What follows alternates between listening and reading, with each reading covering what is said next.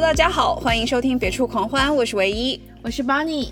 我们是一档追踪一本正经的人类为发展多重生活而立 flag 的胡侃节目。今天我们还是在深圳，车里有一位喜欢脱口秀的机车少女，让我们欢迎天寒，耶！Hello，大家好，我是天寒，我呢是一个，我是一个。老师吧，教育教育工作者，我是个教育工作者。嗯，为什么忽然感觉像在朗诵？这是教育工作者必备的 teacher's voice，teacher's voice。嗯，然后我的爱好，嗯，是呃摩托车、脱口秀、讲脱口秀和看脱口秀，还很喜欢。哎，就是乱七八糟事情吧，跟本职工作没有什么关系的，都还挺喜欢的。喝酒也可以聊，你们能喝吗？反正我们是没有目睹到对方没有喝醉过，断片过，对。啊，那我们没有喝到昏过去，没有喝到昏过去，那感觉很厉害的样子。你有昏过去吗？我经常啊。你喝什么啤酒？这几年没有了，以前在云南支教的时候很容易喝多，就是云南古大理古城里的那些 酒馆子，就是经常我在现在在古城上走，我就会知道啊，这个这个地方之前我在这躺过，就是那些小台阶啊、石板路啊，很容易喝醉。那时候这几年不再不再喝醉了，睡过觉的地方，对，蛮多睡过觉的地方。曾经之前在国外念书的时候，有一次就是。我唯一一次坐救护车就是喝酒，被朋友叫救护车，就喝到酒精中毒，被被送去医院了。那我喝了多少呀？不知道，当时是一个，我完全不记得。我那时候好像是我们学院里有一个就是 formal dinner，大家就是坐下来 A 喝红葡萄酒、白葡萄酒，然后之后呢又有一个 after party。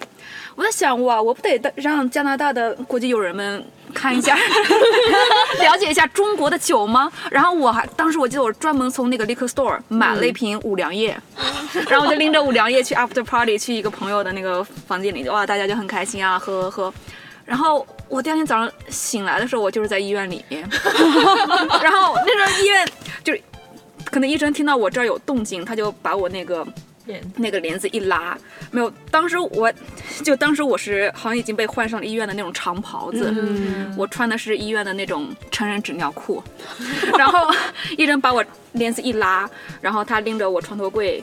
就把床头柜一瓶那个见底的五粮液拎起来，问我，你说你喝的是这个吗？我说好像是这个，然后说就是你喝多了，巴拉巴拉巴拉，然后再给我灌那个挂吊针。然后后来我朋友跟我说，就是喝到可能半夜的时候，我是已经没有意识，但一直在吐。他们觉得这么吐很有可能会堵塞那个呼吸管道，就立刻叫了救护车给我送医院里去了。然后，对，幸亏有保险。我没有花钱，加拿大真是个福利好的国家。我刚刚想，就听到救护车开始，我就已经有一些紧张了。就想说，酒醒之后会不会觉得不如还是喝多了算了，就昏倒了。一，我记得一千四百多加币，哎，跟美金差不多嘛，一千四百多加币。然后早上可能五六点，我从医院。就是医生帮我打车回家，连打车回家的费用都包含在保险报销的范围里面。加拿大真是个福利好的国家啊！然后。因为我衣服可能都被吐脏了，我换下医院长袍，医院给了我一件就是他们医院的 T 恤穿上，那 T 恤质量贼好，我一直留到现在当睡衣穿，这么好，还有 souvenir，神经病。那 T 恤上面印了什么？我很想知道。就是什么什么什么 University Hospital。这好独特的纪念品，人家都是穿什么什么 University，对你加了一个加了一个 hospital。那时候好像才刚到加拿大，刚出国一个多月，我想我不能这么放纵，之后就没有怎么在国外多喝酒，对，洗心革面了。不过那你的朋友还不错 哦，我朋友好尴尬，我之后我都有点不好意思见那个朋友，是是个男生，而且是哪儿的人，好像是。忘了中东哪个国家，什么叙利亚之类的吧，我也忘了。嗯，因为我当时在他房间里吐了很多，我们的房间都是地毯，然后我就连着好几天，我就看他一直拿那种就是那种打扫的工具，各种各样打扫工具要在房间里擦，因为如果铺脏了，他退房的时候要被扣钱嘛，我就很尴尬。那你有没有？建议去他家跟他一起擦。我我没有，他说啊，no worry no worry，然后好像送给他一盒巧克力。那人还蛮好，或者送给他拖把。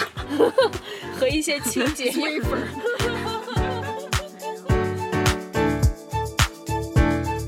那那个机车你是怎么开始的？啊，那是最近这几年了，嗯、一一几年，一六一七，我在我在重庆的时候，那时候重重庆工作，重庆是不禁摩的省会城市嘛，它那儿山很多，然后那个时候我朋友也骑，然后他那时候刚买了一辆摩托车。然后呢，我觉得嗯很酷，然后也坐过几次，我想我我也想试一试，然后我也去找他一起帮忙去考了驾照，嗯，然后一起买了车，嗯，然后就骑上了。但我一般现在重庆因为不禁摩，所以经常上下班儿或者在周边玩的时候也会骑。嗯然后但现在我在的地方都禁摩了嘛，嗯嗯，一般都是骑长途了。那你那你会觉得很憋得慌吗？会啊，憋得慌。比如说路上经常会有，唯一能看到骑摩托车就是交警嘛，一般。嗯偶尔可能会有一些漏网之鱼，嗯嗯，但是一看到交警，我嗯我我肯定要贴着窗户多看几眼的。哦，是因为他们的车是吗？车还就很爽啊，就是骑车的时候它会有那个风，嗯嗯，就感觉很自由，嗯，很开心。我我对骑车这个部分大概可以感受到，但我对交警的这部分真的。我昨天刚被吃了一张单，一张没有罚钱的单。但是交警自己很多人都会自己骑，就他们自己有自己私人的摩托车，那他们在哪儿骑？就他们是内部人士嘛。之前我认识一个交警，就跟我说他他骑着一辆还很贵的一辆杜卡迪，就大概十十几万的一辆摩托车，然后那那车非常炫酷，就骑街上。交警会立马抓的那种，但他他说他在南山片区骑不会被抓，因为交其他交警都认识他。可他的这辆车，那他在什么时候骑？我们可以举报他吗？对啊，我嗯，我就是有点想，这好过分，凭什么他能骑？啊起码得让你骑了吧？他有告诉你他在哪里飙车吗？呃，就在南山前海，他还在前海那块儿最近在筹办一个摩托车的训练场，嗯，所以交警们的副业都很很好。那如果有训练场的话，是不是就是普通的大家就可以去？对，，训练场 OK，、但是你没法骑上路，在南山片区。但如果你到关外，什么宝安那北边龙华什么地方，应该就 OK 了。就是虽然名义上也是禁摩，但交警不怎么抓，嗯在蛇口就会抓的很多。嗯，就是在日常生活区域这些不太好，但是在空旷的一些刚开发的地方，怎么？说？市中心吧，市中心它不太行，外面一点的地方就还好。嗯，呃，深圳的四 S 店都是在龙华，那是叫龙华区吗？就深圳北站那个地方。嗯嗯对，就是说摩托车的 4S 店。对，哦，我我有时候就会去，虽然知道也没法买，就是会去过个眼瘾，还可以试驾。那 还不花钱，对对也挺好的。不用，而且也不用租车。对，都是新车，你可以去就是体验每次出一些新款，他们就会放出来，就是有一两辆试驾的车放在外面就可以试驾。那外地租车的话，这个东西大概费用是多少？哦，很贵，嗯，摩托车还挺贵的。基本上我租的摩托车算是可能一个中等价位，都不算是特别贵的那种，可能一天三百来块钱，三百多，这比一般的租普通的小汽车要贵一些。，对，嗯，就是那个摩托车的价值可能跟小汽车还便宜一些，但它租的。比如说我租到三百多的车，它可能原价可能是七八万、六七万，嗯这个感觉点是不是会比较少，会比租车点少？少很多，而且管理没有那么规范。但是呢，一般他做这种生意的人都是都是自己就会骑或者喜欢骑嗯摩友，一般也不会怎么坑你，还怎么着。嗯，嗯、也会跟你去聊一聊啊，跟你推荐一些周边的路线啊，什么什么。那你要是遇到什么下雨啊，或者天气不好的情况怎么办？硬骑啊，那怎么办？硬骑，没办法呀。就是你们这这摩托车不是戴头盔骑吗？我就经常是每次一骑到下雨的时候，我就在想，为什么摩托车的头盔不能像这种汽车挡风板一样 有那种自动的扫雨器？我就说骑下雨了，那只能啊、手不断的抹抹抹，嗯，而且。就算下的是小雨，你骑起来的雨还是很大的嘛。对对对就啊，一下雨就是没行进没办法，只能硬骑啊。那不是很危险？是啊，小心一点哦。这就是为什么禁摩呀。也也也对了。嗯，那晚上呢？晚上啊，我一般会规划一下路线，一般我可能一天骑哦，我想我在内蒙的时候骑的比较多，因为内蒙路好骑一点，一天可能骑到六百多公里。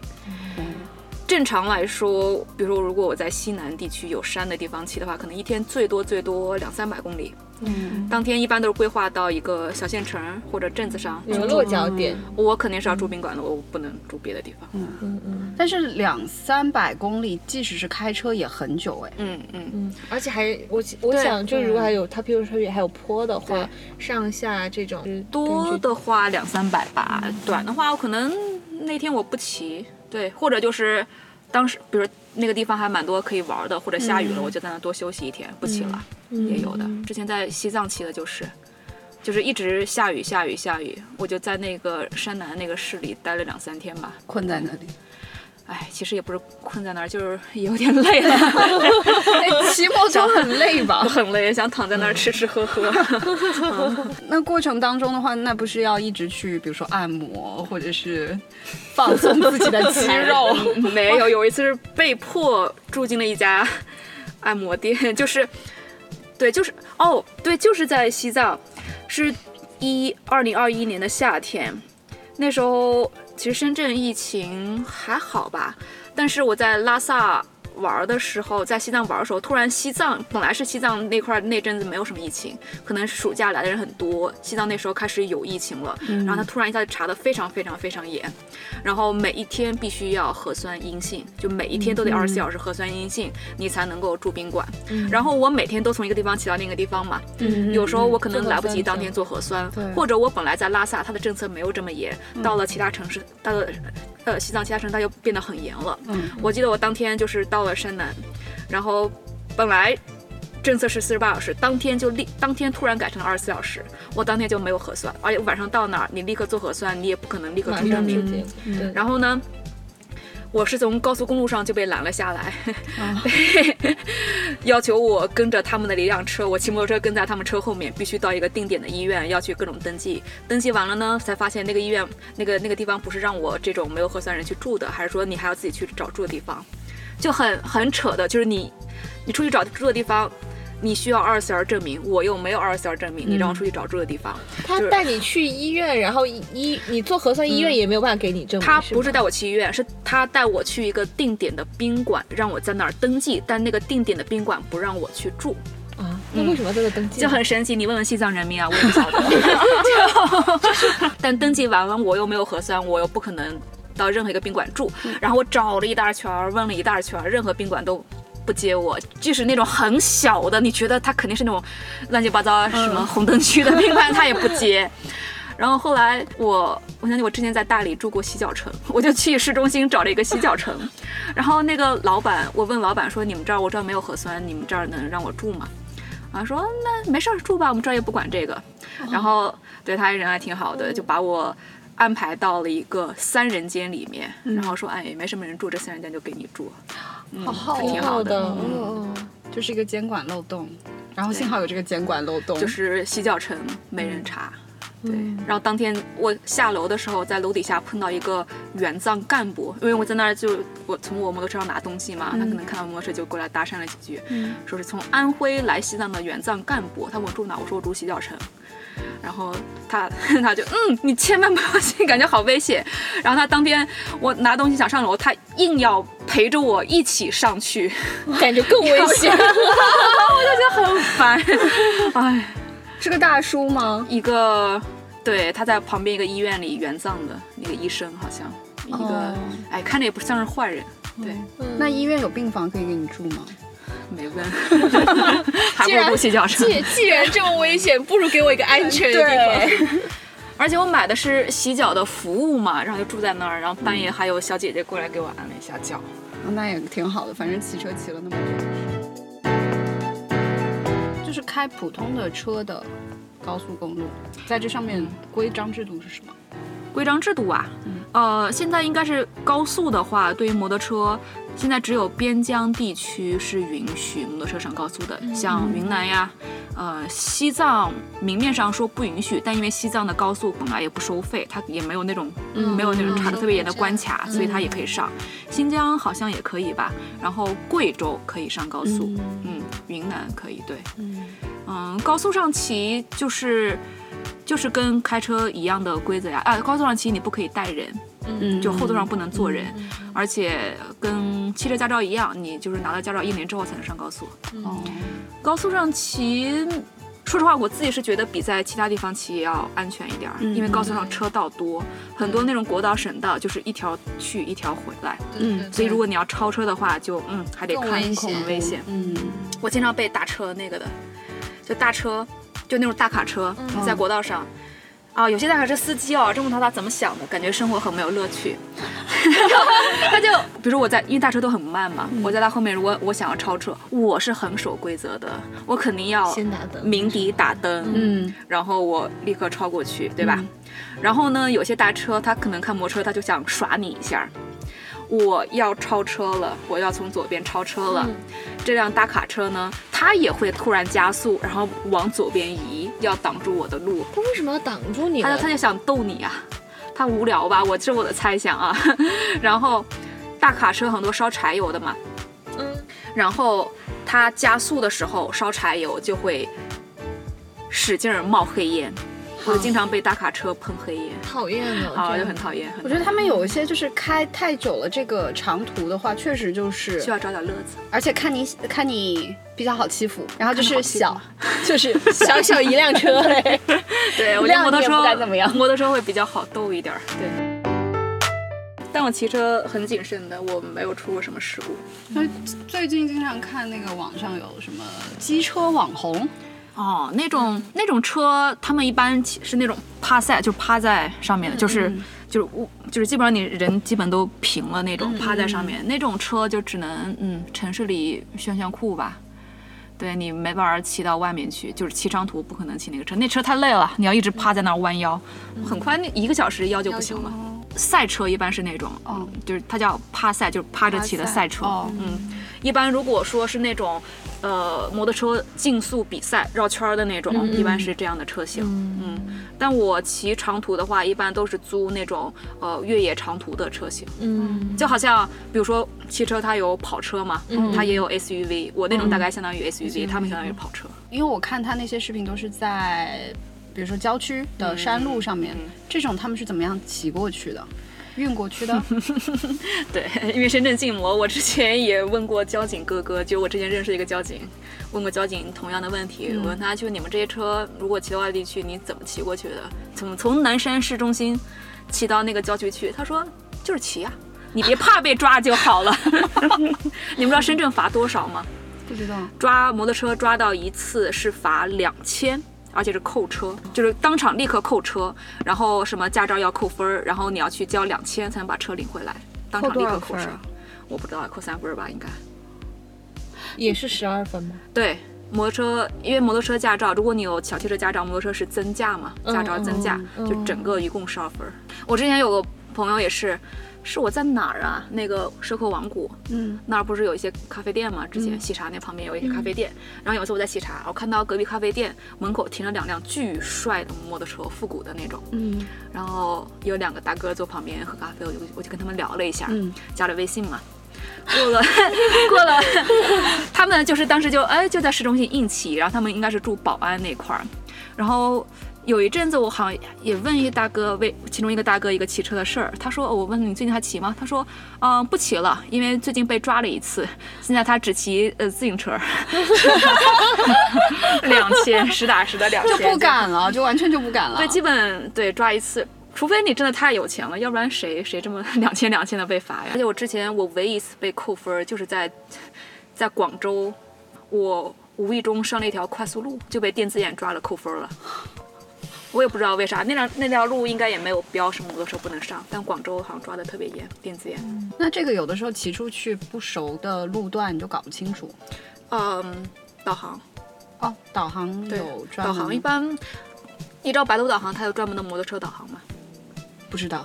它只有百度导航有吗？我不知道其他的有没有，因为我是用百度，就是它有专门的摩托车导航，它会告诉你，好，这个地方这个区域范围之内二十四小时禁摩，你不要骑进去，就这种，它会给你规划绕绕到这个绕到城市绕绕从这个城市外围骑过去的一些路，对，它会给你避开什么高速啊，因为广东高速也上不去嘛。避开那些。那你要是出去玩，遇到有个城市我想进去，我想住在里面，怎么办？除了最那些大城市，其他都还好吧，其他都还好。住就是骑进去住呗。一般我去的地方能骑摩托车，能让我想骑摩托车的地方，也不是这种珠三角、长三角那些大城市了，嗯，基本上大城市都经过。骑摩托车哪里最累啊？哪里最累呀、就是风吹雨打呗。看上去全身都很累。是的，是的，是的，就是，哦，还有有时候可能一直如果路况很不好，要一直换挡加速的话，其实你手肘一一直要拧着，或者换挡时候要要要要，还有包括脚上，因为脚要踩档去换挡。嗯，就经常，如果我没有穿专门的骑行鞋的话，嗯。就穿普通的那些鞋子或者靴子，脚趾头就会被顶得很疼，它要不断的往上去换挡，换挡。哦，然后手也会比较累，然后长时间那个姿势吧，哎，可能身上还好，我主要是手和脚，因为我一般会把我的座位弄得舒服一点儿，就后面我的后座上放驮包，就是防水的包，我可以倚上去。哦，对，我也想问这个行李的问题，所以就是捆在上面吗？一般我坐的摩托车是那种长途的，呃 ADV 车型，它就是越野车长途的越野车型，它后面有三厢。你没有看到我摩托车后面有三厢吗？就是后面一个正中间一个方形的，然后两侧各有一个哦长条的，就那种，那里面就可以放，其实量能放很多很多行李的。嗯，但是呢，我一般还会有额外的一个大的防水包，可以放在后座上绑起来，绑到后面的座位上。嗯其实我其实说实话，我我是永远填不满那么多行李箱的，就是也就是一个包的那个容量。嗯，对。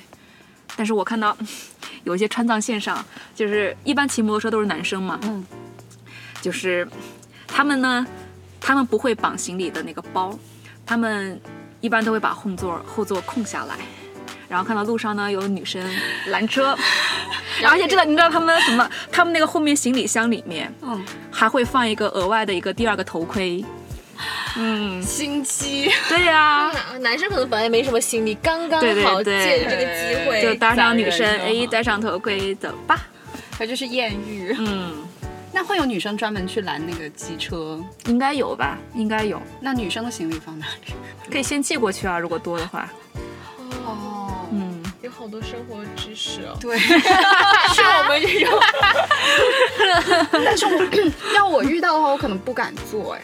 为啥？你就是怕出事故是吧？对我怕出事我想让那人先把头盔摘下，给我看一眼他长啥样。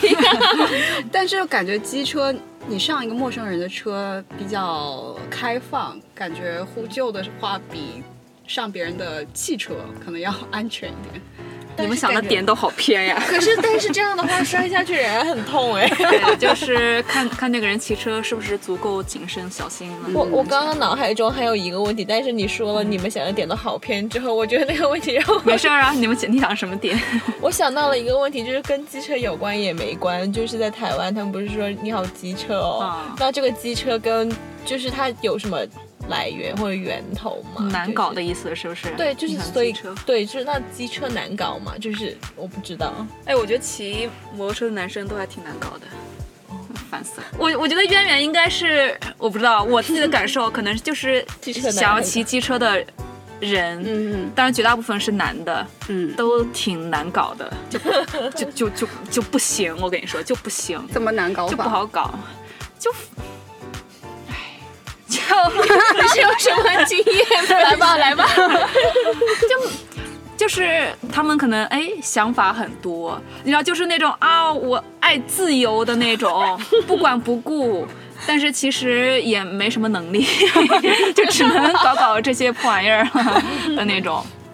就就这些人吧，有有些可能就太爱冒险了，就是冒险到就像你说的，你会担心安全嘛，对吧？他们可能冒险到会就有点会不负责任的一个状态。嗯嗯，我之前哦，我觉得那个事儿其实也不算特别冒险。就比如我之前，比如说如果跟我对比的话，嗯我之前跟朋友一起两个人在青海那块儿骑车。嗯青海很多，比如说地图上它标了好这儿有加油站，但是荒村野岭的，你知道那儿是不是真的有加油站？谁知道呢？对吧？嗯然后我一般都会很谨慎，如果骑已经骑了一百多公里了，我看到加油站，因为油箱可能大概也就只能支撑两百多公里，嗯两三百公里吧，小油箱。然后骑到一百多公里了，哎，我看到有加油站，那我想我就先停下来，把油先加满了再说，省得之后我们本来要计划去的加油站没有油。嗯嗯，同行的男生呢，他就嗯，no。你这么谨慎干嘛？在这加油不是浪费时间吗？明明前面有加油站，为什么要在这儿加？就为这些小破事儿跟我吵架。可是 eventually 不都是要花这些时间加油的吗？对呀啊只是就是对早点和晚点，对啊但是加油时总是得花的。人家就是觉得我已经知道前面有加油站了，我呃呃，我何必还要在这里呃停下来？然后如果比如说我现在我加了一百多升一一百多公里的油吧，对吧？那我到那儿可能油箱又搬空了，我是不是还要再加一次？嗯，对，当天晚上的话，对，他就觉得啊，我早上哦出来了，然后骑一天，晚上我加一次就好了。对，就是 就是会，事儿，对，就是这些破事儿。我跟你说，这个就是机车，你觉得这很机车？对，就是很很烦人，总想啊，我自己很厉害，我很牛，我我想的肯定是没有问题的，我何必不稍微冒一点点这个险呢？就是我为啥对非得那么小心谨慎的呢？那你那后来那个地方有油吗？呃有我完全忘了，说实话这个事儿。但当时我就记得大吵了一架，那加了吗？在你我真的忘了。但是我跟你说，这已经很早之前的事情了。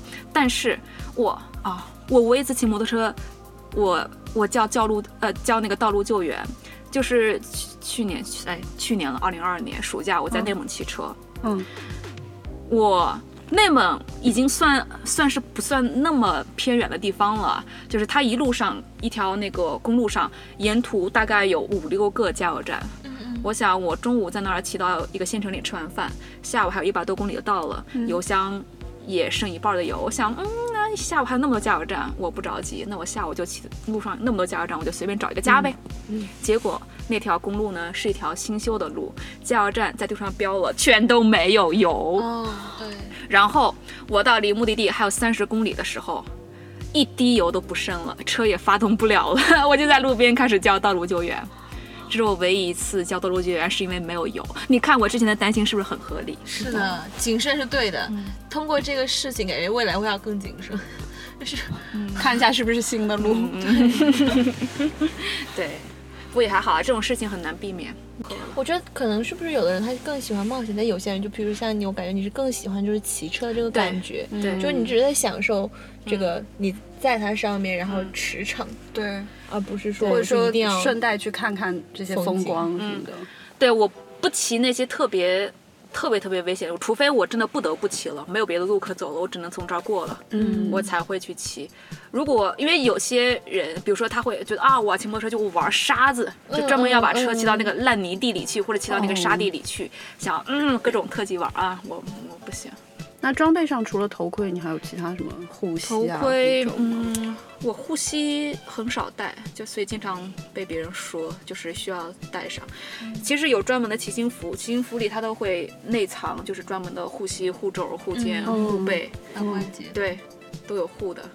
嗯，应该还有专门的骑行鞋，就防止你 我刚说的那个嗯脚被弄得很疼。但我嗯，我有，但是我很少穿。我一般骑的话，哎，对，不怎么穿，因为那些东西好重好沉。嗯，我可能骑到一个地方，我还想下去走一走、看一看。我想要是再换衣服就好麻烦。嗯不方便。对刚刚说到装备的时候，我脑海中就是闪现了一个画面，就闪现了一个物品，我觉得有点不敬，你说，就是 就不是刻意要联想的，只不过我碰巧想到，就平时骑电动车的时候，天冷的时候，他们不是有一条被子一样的睡进去那个东西，就是我脑海中忽然 在你说除了头盔之海之外还有什么时候，我脑海中就有了那个画面。那个嗯，感觉挺挺暖和的。不秀，对，但是就是感觉套上之后，再想想加加上机车，感觉就不酷了。对呀、戴厚手套，厚手套防风的，而且它专手套上也有专门护这种指关节的那种硬的东西。我好像没有戴过那种 护袖儿，哎，但我觉得应该会很拉风吧。记得，嗯，我很与众不同。倒是也不用怕了，对啊这就是我风格。之前我在云南山里支教的时候，云南很多就是农村的人都骑摩托车嘛，他们的装备就是非常非常非常 fancy 的，就是必须车把上得装上大流苏，然后车头得装一个低音炮放放音乐。哦嗯可可那种炫酷啊！还有那个彩色的灯，对对对对，三件套，三件套，三件套，彩灯、流苏、低音炮，后面没有像日本暴走族弄个小旗子吗？那那个那个可能七张图的川藏线什么三幺八 B 哦走就那种。车队标志。哎，中国好像没有，就像美国那种哈雷党。哈雷现在也有，哈雷那车就是装的，用来装，因为它底盘手举的巨高，真的很搞就是笑。首先你要长时间骑很累，你知道手举那么高有多累。第二个，它那车底盘贼低，就你稍微骑到非公路，对非非铺装路面，我们叫非铺装，就这种路是铺装路嘛，就非铺装路以外的任何路立刻就刮坏了。它底盘非常低，但它就是功率大、耍酷、装帅、大流苏。大流苏，哎，我还挺想以后有摩托车，我也要装个低音炮，我就很很炫酷啊，很炫酷。我觉我觉得有低音炮挺好的，主要就就是你看你听什么音乐，我我觉得我对啊，我觉得应该可以，可以弄一个。我经常看到电动车上有装那种小城市，嗯在电动车上。我在哪儿？呼和浩特。对，哇，这种这种二线城市我最喜欢去了。就呼和浩特，我在十字路口等红灯，然后旁边几辆电瓶车停在那儿，其中一辆低音炮开始放着很劲爆的那个。那个那那那个 DJ 的那种就开始摇了是吗开始摇摆，然后在我旁边那个离我非常近的一个电动车前后坐了俩人，坐后面的人就对前面的人说：“你怎么不把音乐也打开？”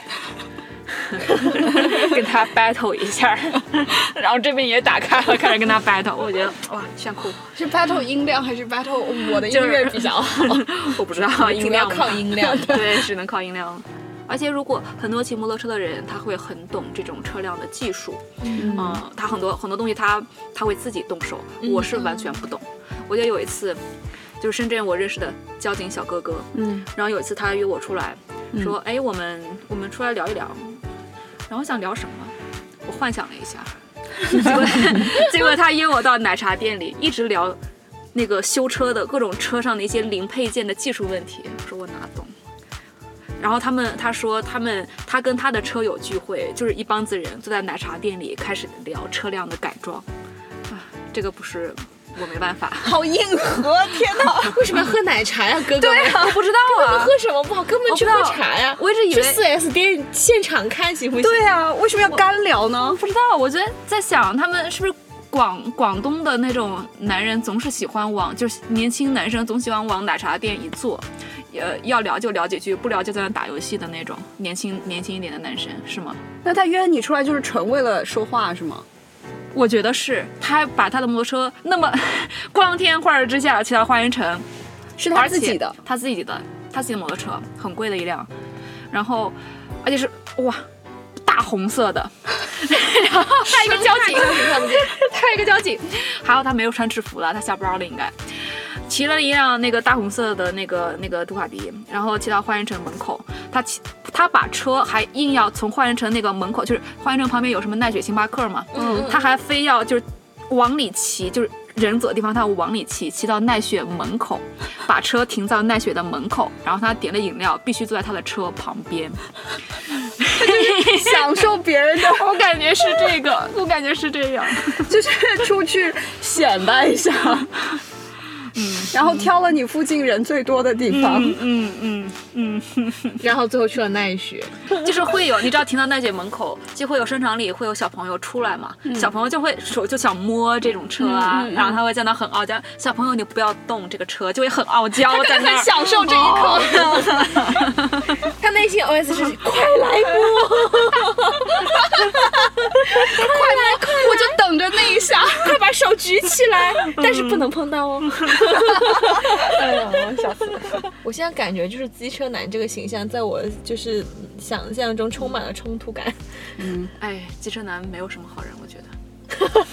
包括这位交警。哎，我跟你说，你你偶尔如果在大街上看到非交警的，就是非交警那个摩托车的话，一般都是一个哎，我永远都是一样的，永永远都是一个机车男骑着帕赛，然后后座上坐着一个女生，那个女生永远都长得一模一样。我在想是不是都是同一个女生，就是 那这个女生是天选的，永远都是长头发的女生，戴个头盔，永远都是那个牛仔短裤短到哦啥都要露露出来了，永远都是这样。没有看到过任何其他的女生坐在这样的摩托车的后座上，从来没有。要是摔了一下，我跟你说，这条腿 你就这彻底破相了。就感觉很不安全。我们都是很谨慎的人，很惜命。但我也摔过，我都是很丢人的原地倒车，或者时速在五和六的时候，就是五公里每小时，就是可能在那儿我在张望着呢，就慢慢的往前滑，张望着我在哪儿停车，然后啪摔了。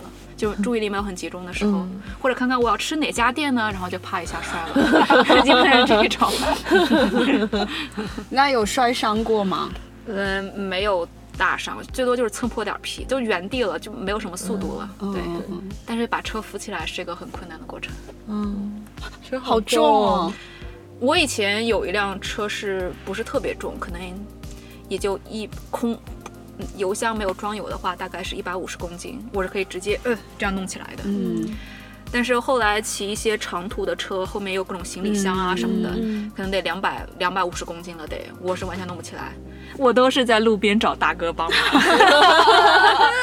这个时候开始 我都是在路边找大哥，大哥都很愿意帮你的。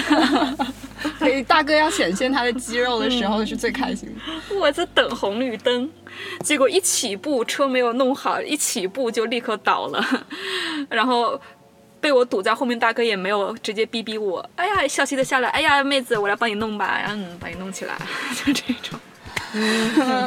幸好出门有大哥。对，幸好大哥无处不在。对，我就完全靠大哥帮我。